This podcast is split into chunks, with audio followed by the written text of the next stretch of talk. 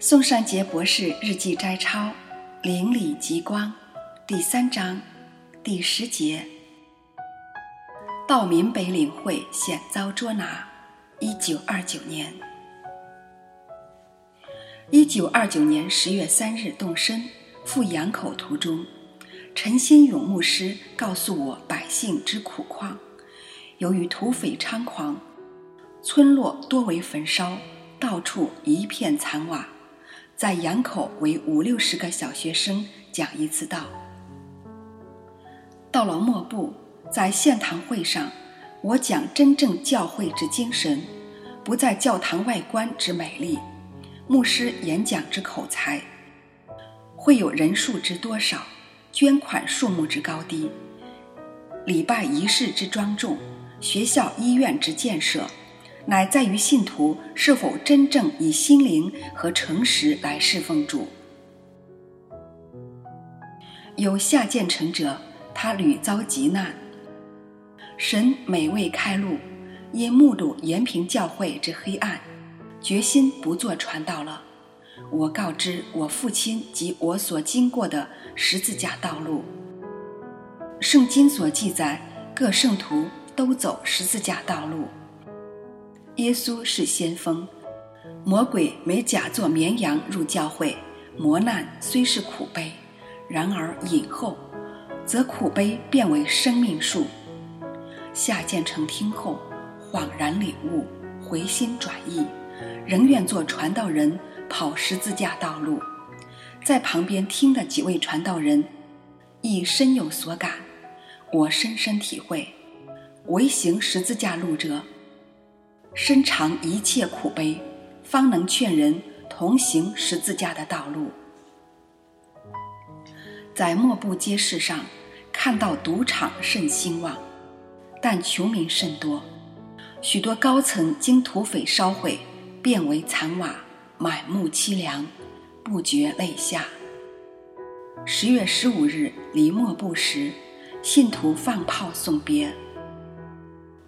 由莫部坐船赴顺昌，夏建成也随之同去，分三队出发，每队都有本地牧师一名，随同到各家去布道。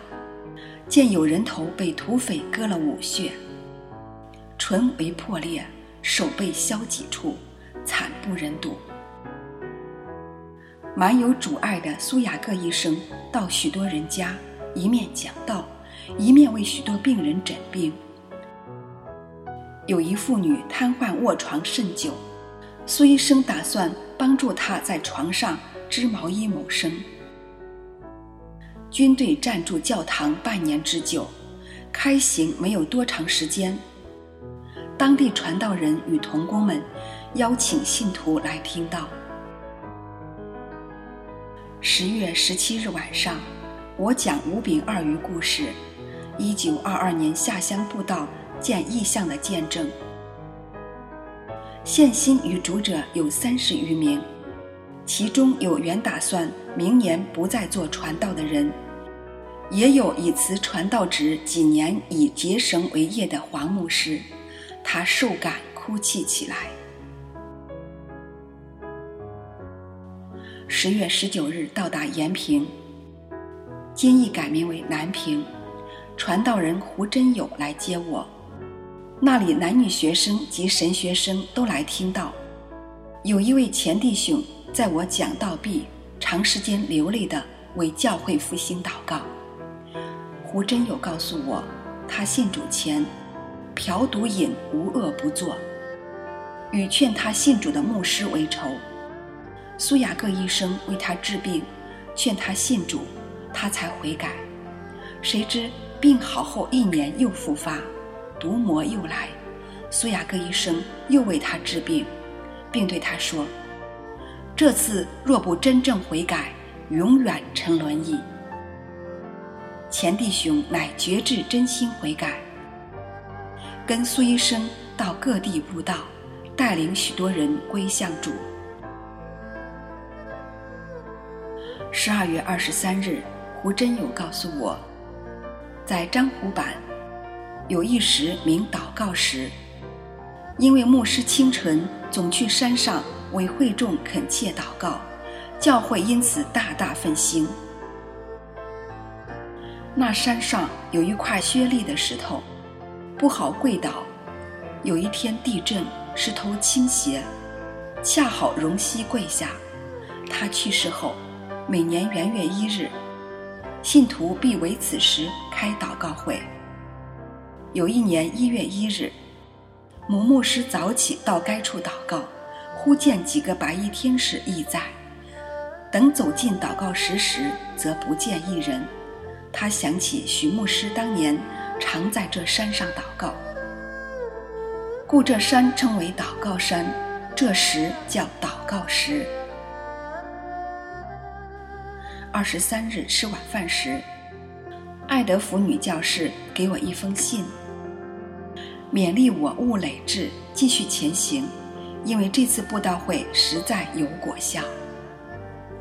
圣灵要做工，撒旦不甘心。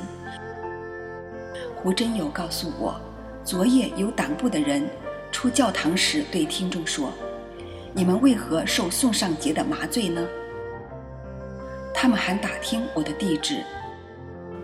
晚饭后，我在祷告中觉得本晚有祸将临。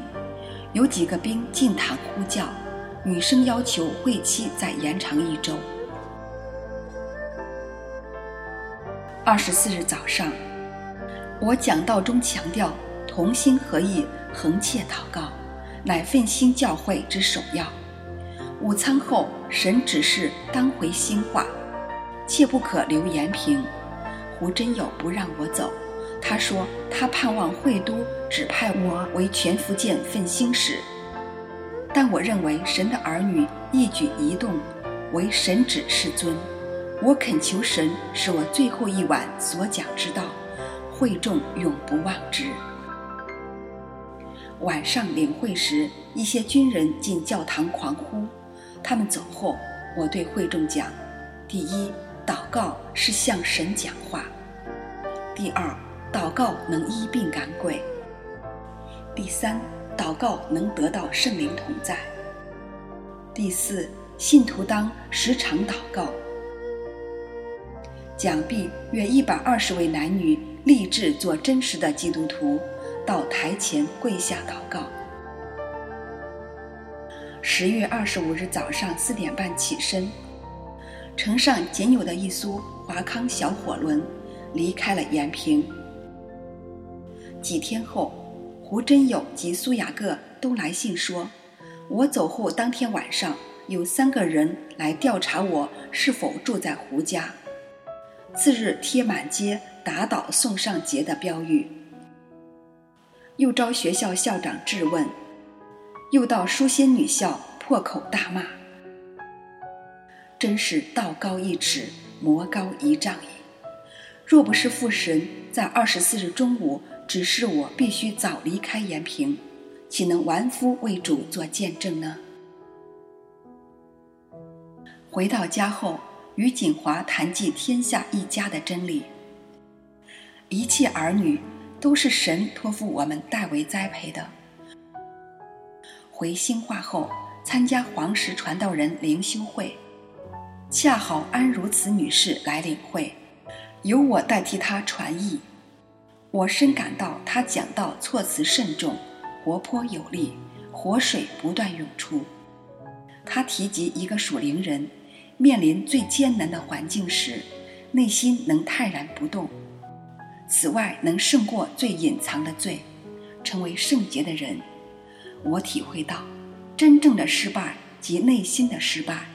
内心清洁而且刚强，何怕逆境？内心圣洁而且勇健，则能胜过一切环境。我为会都译话时，他提到传道人只责人而忘责己，传道于人而不传道于己。